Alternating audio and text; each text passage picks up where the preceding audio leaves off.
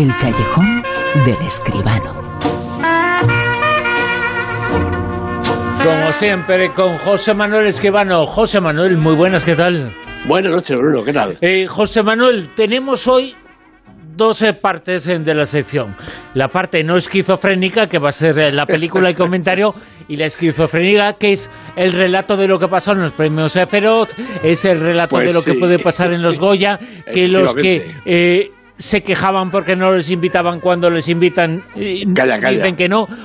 Eh, eh, Ya, ya sé por, ya sé por dónde vas, sí. bueno, sí. bueno, bueno. Eh, hablamos en mejor de los consejos Alice, ¿te parece? Me parece estupendo. que es eh, la película de la semana, la película que vamos a hacer, la crítica, una película que para algunos es de política, pero para otros es una película sobre el vacío existencial y sobre cómo algunas personas pueden llenar ese vacío y explotar el futuro. ¿Usted conoce mi trayectoria? Sé que usted es político. Es el alcalde de León. Por la cual pagaron un precio.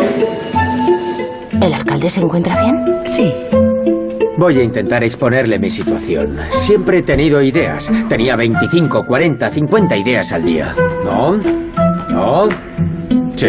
Y un día me desperté por la mañana y ya no tenía ideas. No consigo pensar.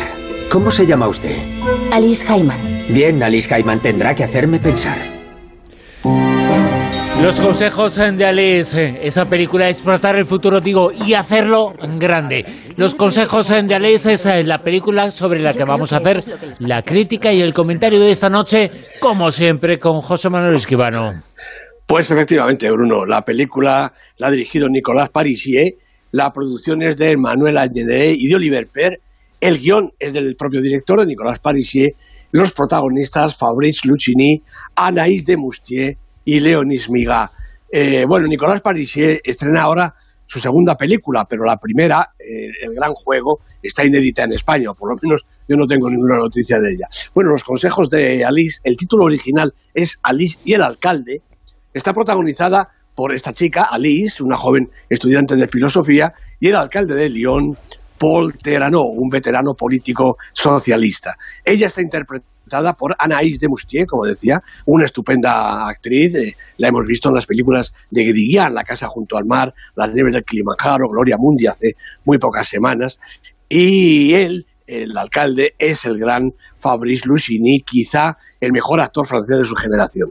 Bueno, Alice la contratan en el ayuntamiento de Lyon para que ayude al alcalde a pensar, como acabamos de oír. Él se lo dice así, sin ambajes. Se ha quedado seco de mente, no se le ocurre nada, no tiene ideas, no sabe qué hacer, ni habitualmente, ni qué decir.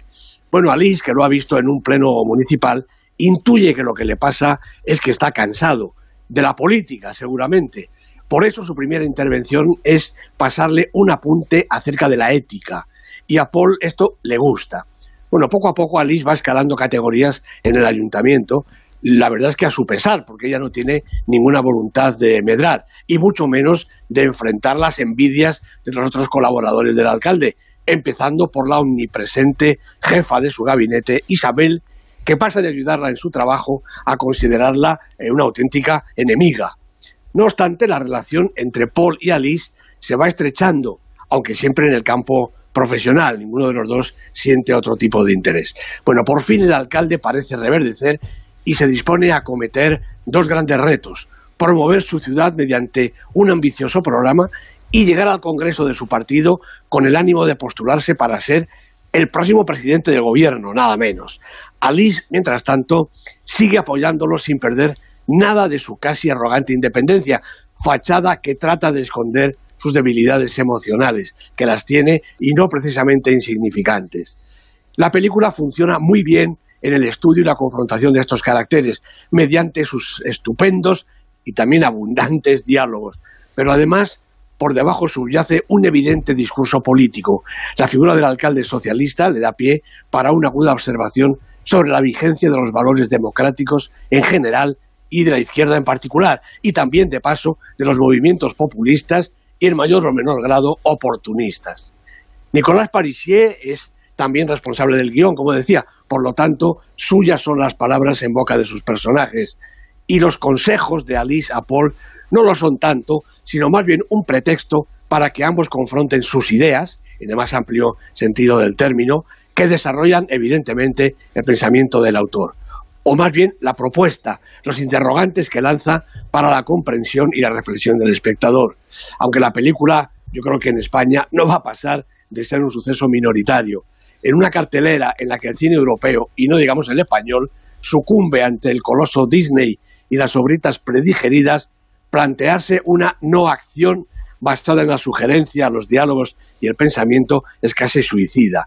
Aquí, por lo menos en Francia, imagino que estará funcionando. Es un país en el que gusta su propio cine y más si es inteligente.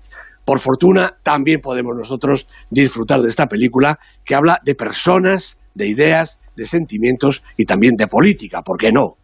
Una película que se titula Los consejos de Alice. Vamos con la actualidad. Una actualidad de José Manuel que está tan loca. Bueno, el mundo está tan esquizofrénico. Se detiene tan poco que pues esta semana, esta semana, que ha pasado una cosa importantísima para el cine español, que no sé si ha pasado alguna vez, que tenemos tres nominaciones al Oscar, tres, nada más y nada menos que tres. Una película española, Dolor y Gloria, tiene dos y estamos eh, nominados también para Mejor eh, Película de Animación con Klaus. Eso ha pasado desapercibido. Eh, el mundo está loco, ¿eh? Pues un poquito sí, porque es verdad que nuestro cine, hombre, eh, pues es lo que es y en Hollywood tenemos las posibilidades que tenemos. No hay que, no hay que esperanzarse a lo loco, precisamente. Pero de hecho, ahí están las nominaciones. Eh, Almodóvar con su película, Antonio Banderas con su estupenda interpretación de la misma película, Dolor y Gloria, y además Klaus, una película de animación realmente preciosa. No ha tenido mucho éxito en España, lo que quiere decir que los académicos de Hollywood están bastante atentos y son receptivos por lo menos a lo que se les lleva. Tres nominaciones, mm, yo creo que ya de momento eso es un éxito. Desde luego que sí, tres nominaciones al Oscar, a los premios más grandes, más grandes. Bueno, y esta semana se han entregado otros premios grandes en nuestro país, los premios Feroz, y la verdad es que la gala no ha salido muy allá, ¿no? Bueno, la gala ha estado regular, ¿para qué nos vamos a engañar? Este año nos fuimos con los Feroz a Alcobendas, a esta ciudad cercana Madrid, bueno, un sitio estupendo y donde además nació Penélope Cruz, como todo el mundo le recordaba cada cinco minutos. Lo malo es que estábamos en un auditorio, en un hotel, y hombre, pues quizá los propios asistentes a la gala, que de alguna manera deberíamos ser los más cuidados, pues estábamos en unas condiciones un poquito raras. Luego la cosa salió, pues como salió, pero en fin, ha habido premios feroz. Yo creo que eso es lo importante. Claro, eh, eh, eso es eh, la parte importante, la parte que igual no se comenta, porque todo lo otro ha sido muy desastroso, pero los premios son los importantes y los premios han sido para quién más o menos. Pues mira, la mejor película dramática, porque ya se sabe que los feroz, como los globos de oro, dividen las dos categorías, la mejor película dramática ha sido Dolor y Gloria de Pedro Almodóvar, como estaba mandado. La mejor película de comedia, Ventajas de viajar en tren, de Aritz Moreno, una película que hemos comentado aquí en el programa, realmente estupenda, aunque quizá también un poquito minoritaria. El mejor director, pues Pedro Almodóvar. El mejor actor protagonista, pues Antonio Banderas, otra vez para Dolor y Gloria. La mejor actriz ha sido Belén Cuesta por La Trinchera Infinita. Y los eh, intérpretes de reparto, él, Enrique Auquer, por quien ayer Romata, y ella, Julieta Serrano, nuevamente por Dolor y Gloria. También para la película ha sido el premio al mejor guion para Pedro Almodóvar, claro, y la mejor música para el fantástico, magnífico eh, compositor Alberto Iglesias. El mejor documental ha sido La ciudad oculta de Víctor eh, Moreno y también ha habido premio para las series porque eh, los feroz también ven un poquito la televisión. Las triunfadoras han sido Hierro, Vida Perfecta y en cuanto a las personas, los intérpretes Javier Cámara, Candela Peña, Enrique Auquer, que gana su segundo Feroz en la misma noche y Yolanda Ramos. Y los premios de honor, como estaba previsto, para los hermanos Gutiérrez Cava, Julia y Emilio. Un premio realmente, este sí, indiscutible y súper merecido para los dos. Y la semana que viene, muy pocos días, eh, tenemos y nos enfrentamos a la gala de las galas en España, los Goya. Efectivamente, y ahí vamos a ver prácticamente otra vez las mismas películas nominadas, más naturalmente la de Amenábar mientras dure la guerra, que en este caso en los feroz se han olvidado de ella. Bueno, la competencia va a estar interesante y ese sí, estos son los grandes premios de nuestro cine, no cabe ninguna duda. Amenábar Almodóvar, un poquito la gran lucha, ¿no? Sí, yo creo que sí.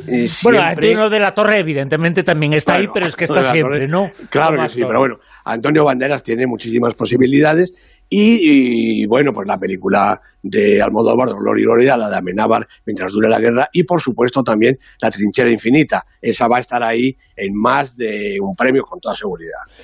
Parece, parece, o da la sensación de que va a haber mucho reparto de premios. ¿No? Estoy seguro. Creo, ¿eh?